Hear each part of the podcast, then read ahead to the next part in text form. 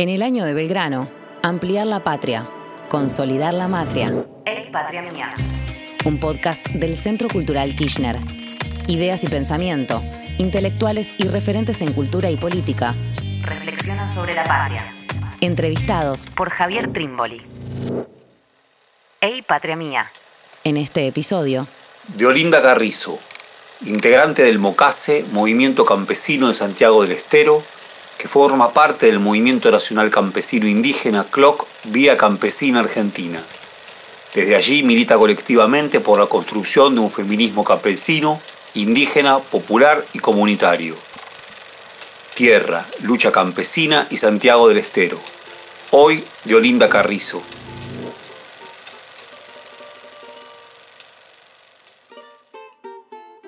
Si alguna vez he pensado que era parte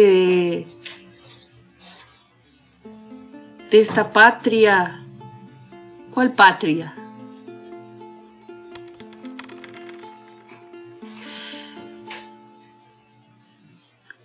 Más que pensar, eh, la patria la hemos ido descubriendo a medida de ir haciendo en forma organizada, en forma colectiva, mucha de nuestras reivindicaciones que nos ha despertado el latido de nuestros ancestros, la lucha por la tierra, el territorio, el buen vivir, y que comprendíamos que era parte de esa gran patria, una patria latinoamericana muchas veces desconocida en los, en los libros y en los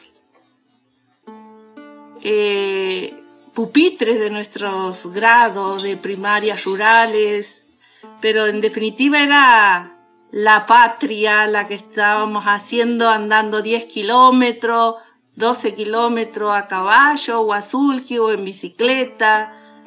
Y, y es esa la patria que sentimos que es la que donde estamos y somos parte, la que nos deja ser lo que somos.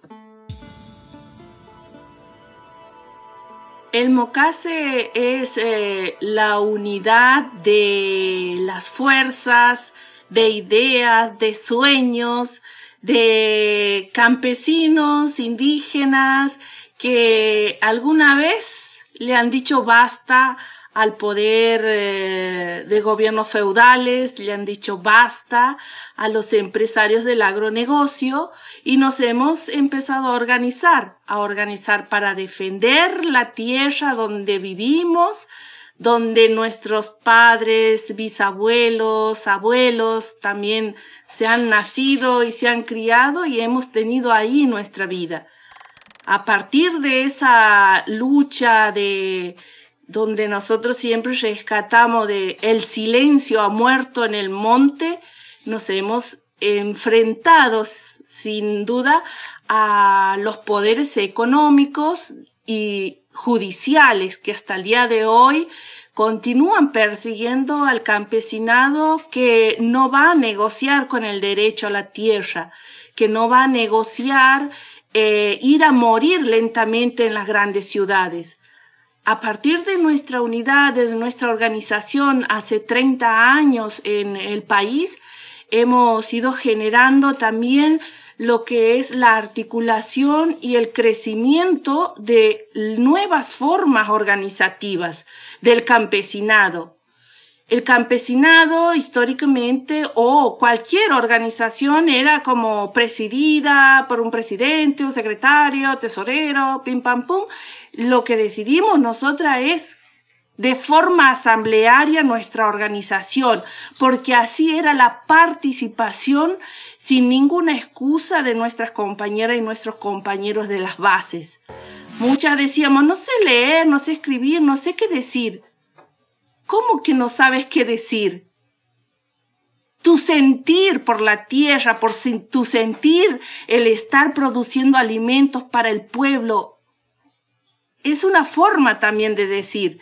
Y así es que nos hemos ido conformando como Movimiento Nacional Campesino Indígena en nuestra organización. Y como sabemos que la lucha no solo se da en nuestro país, en nuestro territorio local, sino que es una lucha latinoamericana e internacional contra las políticas neoliberales, las políticas de organismos internacionales que intentan desaparecer el modo y la forma de vida de miles de campesinos, pueblos originarios, es que nos hemos unido y organizado en la Coordinadora Latinoamericana de Organizaciones del Campo y la Vía Campesina, que es el proceso mundial del campesinado con las cuales hemos ido consolidando lo que hoy se llama la lucha por la soberanía alimentaria, la reforma agraria integral y popular, el eh, feminismo campesino popular, la lucha por la tenencia y permanencia de nuestras semillas nativas y criollas en mano de los pueblos, porque ella es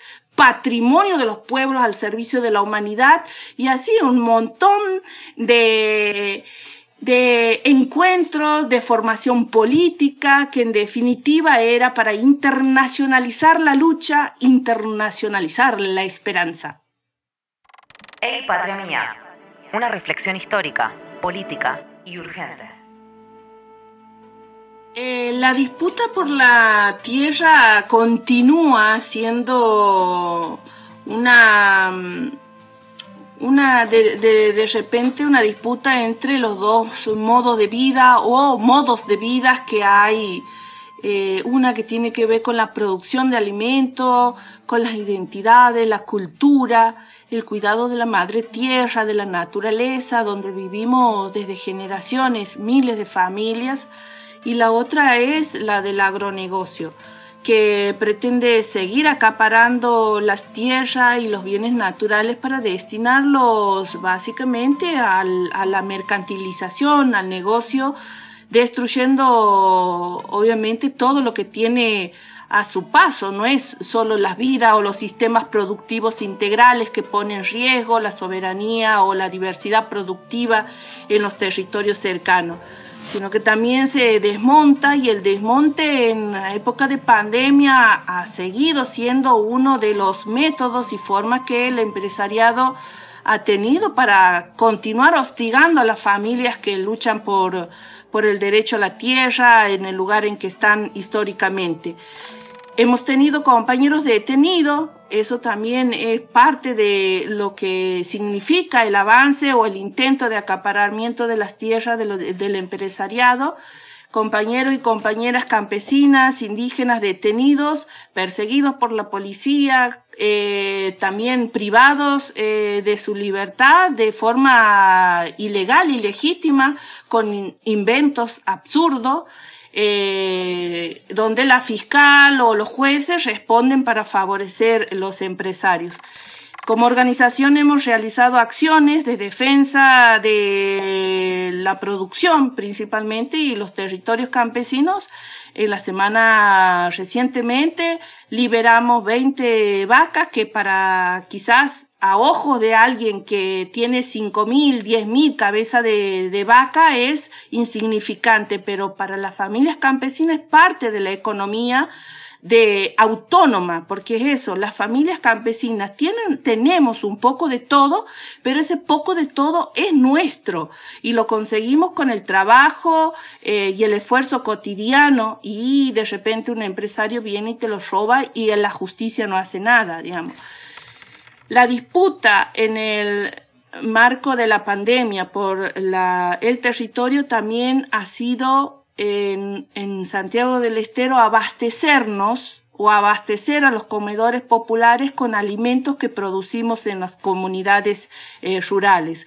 Carne, leche, huevo, leña, hemos ido compartiendo solidariamente con muchos comedores que están garantizando la alimentación, al menos en los que coordinan la red de comedores o red de barrios populares integrados al MOCASE, garantizan la porción eh, diaria a 3.000 personas y eso significa, bueno, estar en la batalla porque la, por la función social de la tierra. Muchas de esas familias en algún momento han sido despojadas de su territorio y hoy no tienen dónde sembrar eh, para comer. Entonces, es una forma también de ir concientizando cómo hacemos la vuelta al campo. La vuelta a la tierra, la vuelta para tener nuestra tierra para trabajar y generar alimentos sanos, variados, para el autoconsumo y para los mercados locales. Dijiste soberanía alimentaria y también dijiste reforma agraria. ¿Qué es la soberanía alimentaria? ¿Y cómo hacer posible la reforma agraria?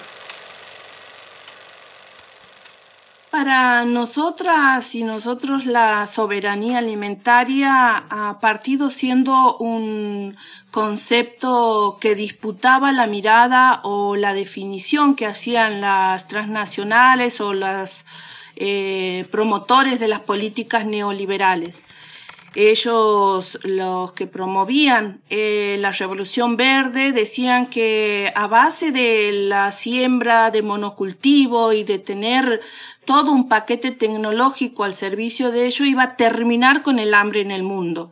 Y esto lo debatían eh, incluso en organismos internacionales en los años 96, concretamente en, en, en instancia de la cumbre de la alimentación en la FAO, es donde planteamos soberanía alimentaria ante versus seguridad alimentaria a seca.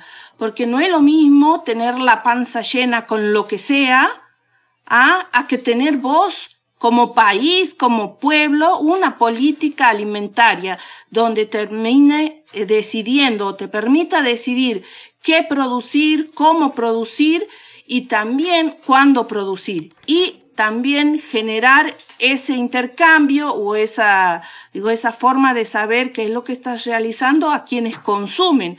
Consumir alimentos sanos, variados y de cercanía hace parte de la soberanía alimentaria. La soberanía alimentaria con el tiempo ha ido no, bueno, transformándose incluso en un principio político de nuestra organización y se ha ido irradiando, se ha ido desparramando, como decimos nosotros, ese concepto que se han ido incluyendo en eh, eh, constituciones, eh, por ejemplo en Ecuador, en el Estado Plurinacional de Bolivia, en organismos que han incorporado en sus políticas públicas, pero que tampoco es mágico eso, sino ha sido por el esfuerzo y el trabajo y la promoción de organizaciones campesinas, indígenas, pescadores artesanales, de arrieros y de todos los sistemas productivos que existimos en la ruralidad. Y decimos que mm, una de las cuestiones importantes para garantizar la soberanía alimentaria es que el Estado no solamente fortalezca los sistemas productivos integrales, sino que haya mayor intervención, porque eso es eh, hacer que tengan menos poder en las transnacionales en la definición de las políticas agrarias de nuestros países. Por ejemplo, la modificación de la ley de semilla que se intentaba hacer en los últimos años en nuestro país forma parte de esos acuerdos, acuerdos de libre comercio en los organismos internacionales, por ejemplo, en la Organización Mundial de Comercio es una de las que nosotros rechazamos contundentemente y exigimos que se retire de todo el capítulo de la agricultura. ¿No? Porque lo que está generando son tratados de libre comercio donde se van beneficiando cada vez más las transnacionales y perjudican a las familias campesinas indígenas, productoras o pequeños productores, según se definan en cada país.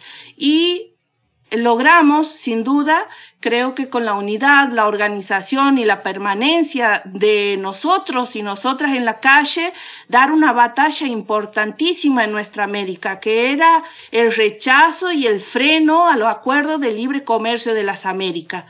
Al no poder progresar ese acuerdo, muchos de los gobiernos neoliberales y, estos promotores de las transnacionales han intentado hacer Tratado de libre comercio bilaterales, modificación de semilla en nuestro país era uno de esos tratados y se ha rechazado y hasta el día de hoy seguimos exigiendo que no haya esa modificación porque significaría la criminalización de nosotros y nosotras que conservamos, multiplicamos y distribuimos las semillas que por generaciones la hemos domesticado, ¿no? Más de 10.000 años la humanidad ha tenido la capacidad y ha sido para distribuir y no para que eso venga uno que piensa que eh, poniéndole un sello, la marca, este, va a terminar acaparando, ¿no? Esas cosas se rechazan absolutamente.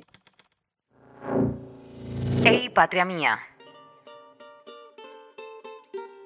Y cuando nosotras decimos, eh, nosotros decimos reforma agraria integral y popular, decimos que es necesario dignificar más o redignificar la vida en las zonas rurales y pensar también en un conjunto de políticas que generen la vuelta al campo.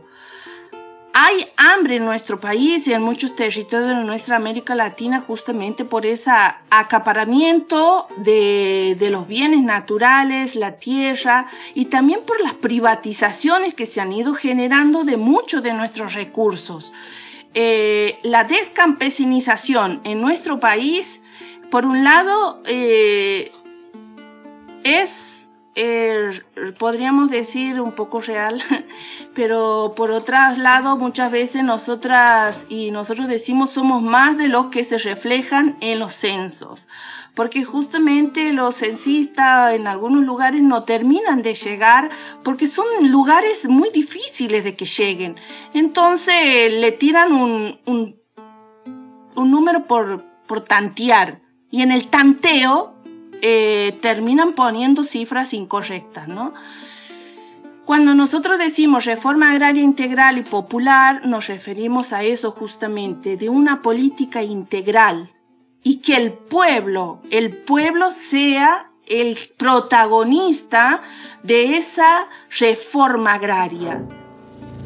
En nuestro país, lamentablemente, vemos cómo esa reforma agraria se ha ido como dando a la inversa, al revés. Empresarios o pocas manos con muchas tierras.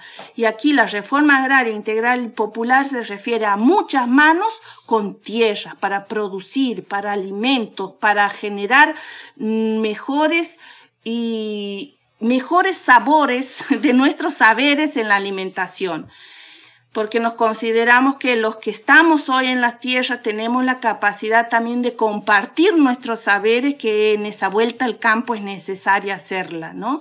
No solo va equipamiento, maquinaria, tecnología, este, acceso a nuevas herramientas hoy, sino también los conocimientos. Y en ese sentido, como organización, estamos haciendo muchas experiencias de formación en agroecología, sobre todo orientado a la juventud, la Escuela de Agroecología es un semillero de nuestros hijos, nuestras hijas, para continuar fortaleciendo esta vida campesina indígena, pero también para quienes están queriendo volver.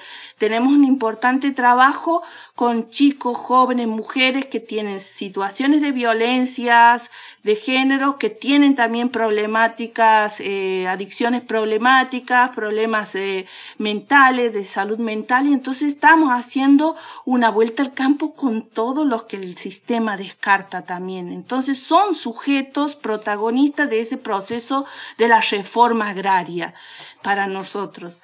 Y mm, sin duda que nuestro país puede dar un avance importante con eh, lo que es la reglamentación de la Ley de Agricultura Familiar Campesina Indígena, que en el 2014, en el marco de la reparación histórica, ha sido aprobada, pero no ha sido colocada con un presupuesto que le permita realizar el banco de, de tierra para las eh, familias o las personas que quieran volver. Se trata de una sistematización, localización de las tierras fiscales que permita al Estado ubicar a esas familias que demanden eh, un pedazo de tierra. Creo que hay herramientas que han generado, que se han generado a través de las organizaciones y que es necesario que se la, se la vayan dando.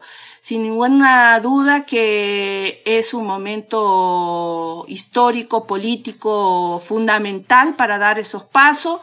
El hecho de que esté presente la Secretaría de Agricultura Familiar Campesina Indígena, con esos nombres de campesina indígena es también valorizar, eh, poner en valor justamente el sujeto que históricamente ha estado invisibilizado y que tenemos las capacidades de realizar eh, no solo alimentos, sino tenemos toda esta cosmovisión de, de, de, qué es ser y estar en la tierra, ¿no? No es una mercancía, es un bien que tiene que tener una función social y tenemos que generar eso, ¿no? Hoy las la FAO, por ejemplo, u otros organismos internacionales reconoce al sistema de producción campesino indígena agroecológico como estratégico para combatir el hambre en el mundo, pero también para conservar y disminuir el calentamiento global, porque la forma con la que se produce es amigable con nuestro planeta.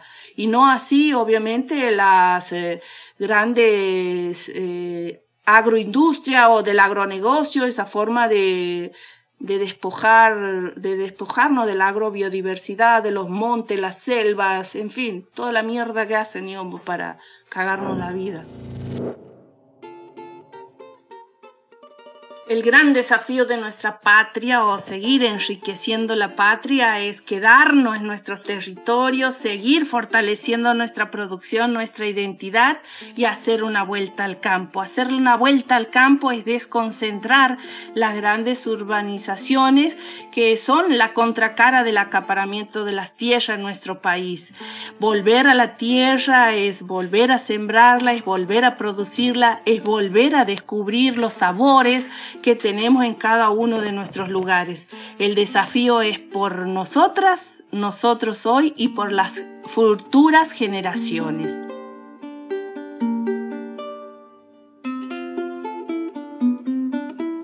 Cada episodio, un abordaje distinto. Ey, Patria Mía. Un podcast para pensar y repensar la patria. En el Spotify del Centro Cultural Kirchner.